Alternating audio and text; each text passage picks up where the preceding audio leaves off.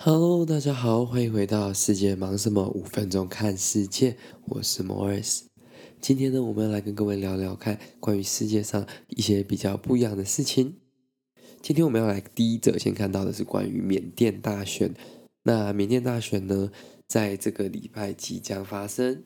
那对他们来说呢，他们不直接选总统，他们是选类似呃国会。代表，那获得比较多票的政党呢的政党领导人就会认为成为国家领导人。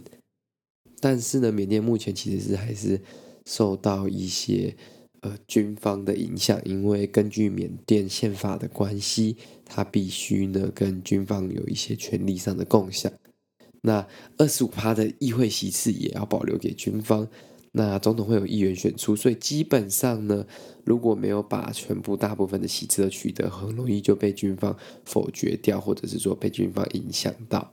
但是呢，基本上现在很多人预测，就是这个礼拜要发生的国会大选呢，翁山苏姬就是。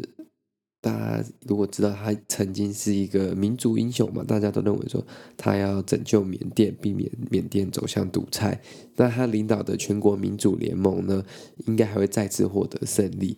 但是呢，其实在过去几年，他们的政党也是在一个不错的位置上，但是又因为了过去罗兴亚人的危机 （Rohingya crisis），就是基本上有点像是一种种族清洗，军方或者是缅甸政府对罗兴亚人其实呃有点赶尽杀绝那种那种态度。那翁山苏姬在这方面上，他并没有站出来去，不管是去 influence 去影响，还是去直接的为这些人发声，所以就有点遭受到批评。那罗兴亚人的这个整个危机其实还在进行当中，他们还是没有到一个非常安全的地方。那他们在缅甸里面这些罗兴亚人其实还是有遭受到很大的迫害。那军方或者是缅甸政府其实也没有做出任何改变，所以他们就只能被迫类似像变成难民，逃到附近周遭愿意接受他们的国家。很难想象在二零二零年离我们算一个这么蛮近的地方，居然还会有这样的事情发生。那第二则跟大家聊到的新闻呢，其实是关于现在还在进行中的疫情。那呃，相信大家都还知道，不是每个国家都像台湾目前这么的稳定。那在欧洲各个国家，其实相对来说疫情的状况还是比较严重的。那很多欧洲的国家，包括意大利、德国，在本周或上周都已经要准备开始他们所谓一个月的封城，类似说餐厅、酒吧这种。呃，容易让公共大家一起聚在一起的场所将会关闭至少一个月。那这就是为了要避免说进入这个秋冬的季节的时候，应该说冬天的季节的时候，那会造成更大规模程度的传染。那在今天呢，葡萄牙也宣布说，因为他们疫情升温的关系，所以十一月九号开始要实施宵禁。虽然这个没有其他那么的严格，但是呢，基本上下个礼拜开始之后呢。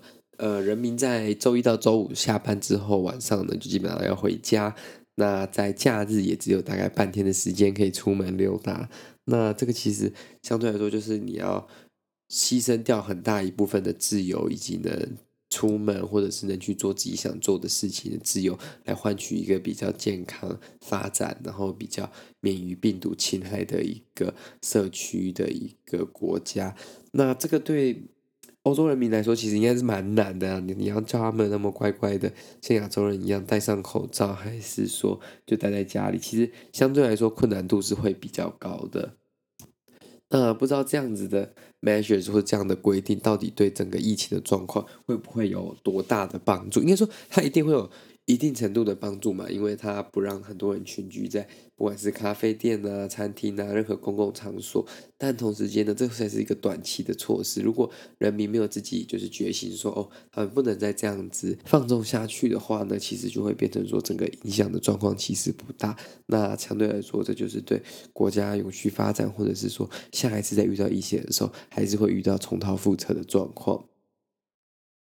那因为其实我在思考一个问题，就是说，假如说像这种封城的事情套用在台湾，套用在呃，比如说台北啊、新北或大台北地区，那会变成一个什么样的状况？虽然我们整个基础建设算是蛮完整、蛮完善的，但是在某些资讯上面的基础建设，虽然台湾应该算是要很强的，可是，在一些国家来说呢，或者是说在一些企业来说，或者是一些比较民营的单位，或者是公家单位，要马上让大家都转成线上作业，或者是说就是远端作业，其实是有一定的难度的。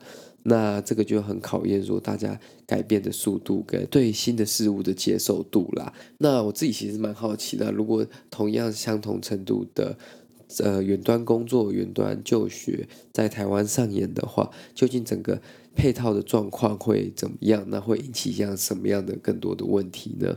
那其实这个也是很值得我们去思考，就是自己想一想的啦。